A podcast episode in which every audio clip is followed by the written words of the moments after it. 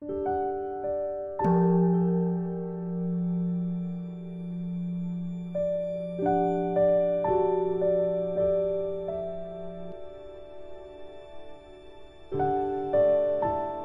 家好，很高兴又到了我们一起学习狂论的时间了。这一周你们过得还好吧？今天呢，我们要继续学，要学习离尘调时应如何修。注意这个离，离是离开，离开尘调时应如何修？说尘调这么辛苦的对峙，还要离开他的一天吗？对，我们已经学到这里了，就是离尘调时应如何修。那么在广论中呢，是在三百七十三页第一行，校定本是在八十五页倒数第三行，有没有看到啊？请大家跟我一起看原文。第二，离尘调时应如何修？如前所说，修习断除微细沉默调举，则无或沉或调，令不平等。心能平等运转之时，若功用行，是修定过。与此对峙，应修等舍。那么，我们已经到了第二课。第二课就是远离沉调的时候，应当如何修呢？就像前面我们讲过的，啊，经过了连微细的沉默和调举都要截断这样的一段修持了，已经不再会有沉默或调举的这个不平等，达到了什么呀？达到了内心啊平等运转，就是已经达到了一个这样的境界的时候，那如果还想拼命的用功，也应该拼命的用功吗？如果还有作行或勤奋的话，注意就是等持的过失，所以呢，应当修持对治法的等舍。那么我们再来理解一下这段话呢，就是对于初学者来说呢，上座的时候要不断的提醒自己：哇，我有没有安住在善所缘上啊？然后这个呢是非常重要的，就是他训练他政治的敏锐、敏锐度、速度是非常重要的。刚开始修订的时候，修行者会察觉到自己不像以前那样会产生粗分的沉调，到后来呢，连细分的沉调呢也不像先前那么频繁猛烈的出现了。然后接着呢，就是当能够完全的消除沉调，注意完全的消除沉调。这个时候自己知不知道自己觉察心中完全没有升起沉调的时候，有把握。这个时候呢，就不用一再一再的在提醒自己，然后注视自己，说我有没有在安住在善所缘呢？有没有沉调产生呢？不用这样子了，那不用这样子，应该做什么呢？这个时候应该修等舍。大家都知道，在修三摩地的时候，纵使只有细微的沉默和调句，也是怎么样，也是必须要断除的。而当沉调消失，心已经不再被沉调强烈的影响，甚至说微弱的影响都没有。因为以前就是一直在观察，这个时候如果还用很大力的、刻意的去观察，有没有升起、升起沉调啊？然后这个时候注意，这就是过时了，做过头了。就像蜜蜂去采花，然后呢，用力飞，用力飞，然后结果整个蜂群唰就从那个花田上飞过，飞到树林里去了，太过了，反而没有采到花蜜。所以呢。这个这个时候就会成为另外一种过失，叫作行。所以，那为了不要生出这种过失，修行人该怎么办呢？所以要必须修学不做行的舍，不做行的舍来对治。那不做行的舍要怎么办？我们就接着往下看，接着往下看，如是，亦如修次中边云：若时见心俱无尘掉，于所缘境心正之主，尔时应当放缓功用，休息等舍。是时欲作几时，即安坐之。这个呢？呃，在修辞中边中有提到，说什么时候见到不再有沉默与吊举，内心平稳的安住在所缘上的时候，这个时候应该怎么做呢？不要那么用力了，这个时候应该放缓功用，就是那个绳子不要拉那么紧，哎，松一点，甚至就是放着，不用提。这里边的功用呢，就是勤奋的意思。放缓勤奋而休息等舍，然后会达到什么境界呢？这个时候想安住多久就可以安住多久，就是心已经非常听话了。你要打坐，呃，要我说入定多长时间就多长时间，随心所欲。接下来呢，会有一个问题出现，我们呢往下看，若尔。何谓作行或有功用而致过失之理？说那么作行或者勤奋会成为过失的道理或者方式，究竟是怎么样的呢？为什么成为这样子了呢？那么前面在讲修订的时候呢，记不记得大师反复的强调，一定要用什么呀？正知。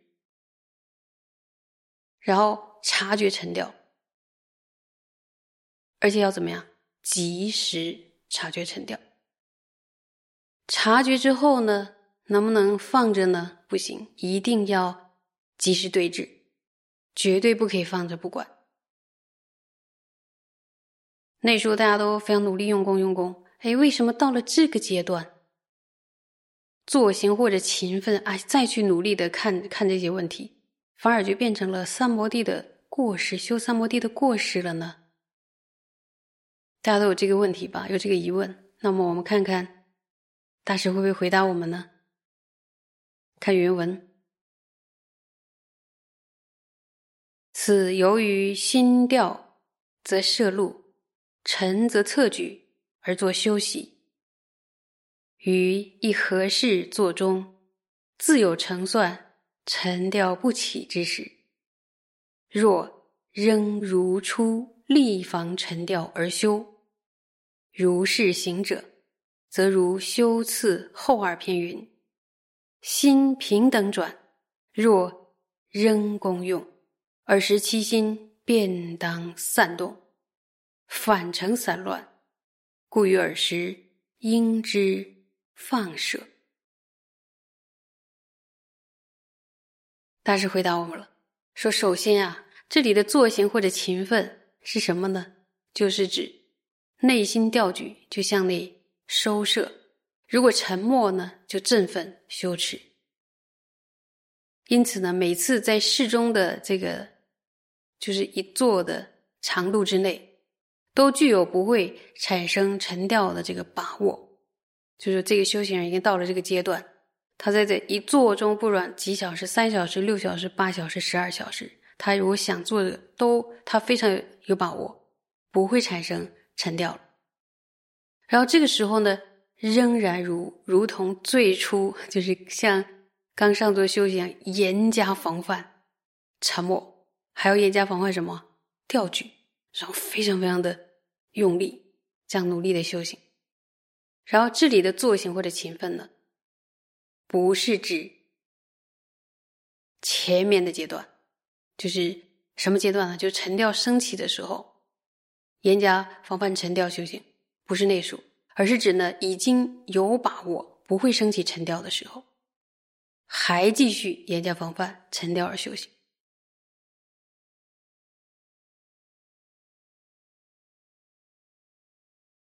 这样做为什么会成为过失呢？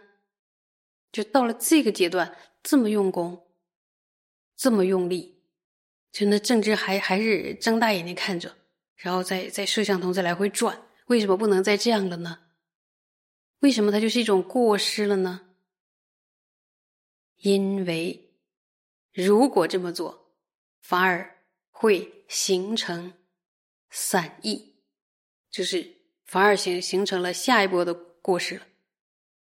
举经论来说，就像修次的画儿篇中所说，说当内心平等安住的状态下，注意，当内心平等安住的状态下，如果仍然勤奋，那个时候内心将会形成散乱。你再去搅动它，再去搅动它，就把这个非常非常宁静的、一丝波纹都没有的这样的一个禅定的湖水矫起来。所以这个时候怎么办呢？那我们应该怎么办呢？都正知一直看着看习惯了，突然不让看着正知没事做了，是不是不需要正知了呢？所以这个时候必须懂得两个字：放缓。放缓，记得记不记得一开始的时候，我们觉得太放缓是不可以的。这个时候要放缓的，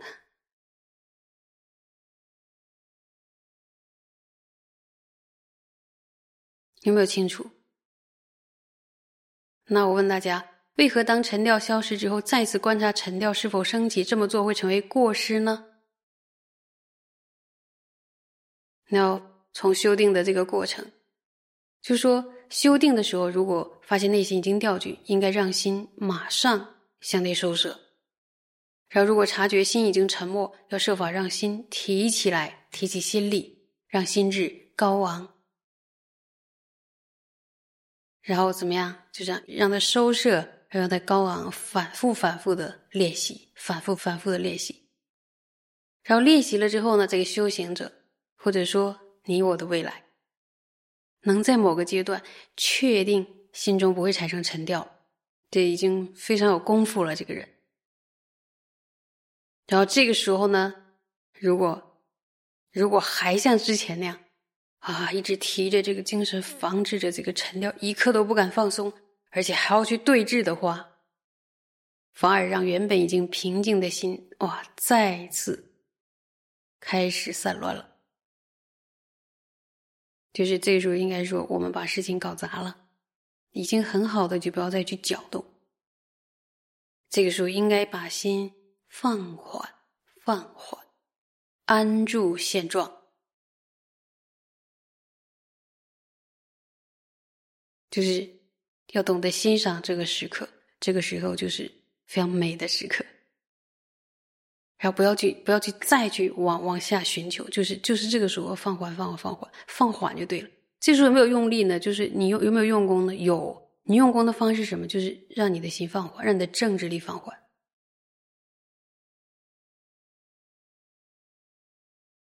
放缓什么是政治观察沉掉的力量，对不对？然后，那么我们我们的心直至对镜的力量。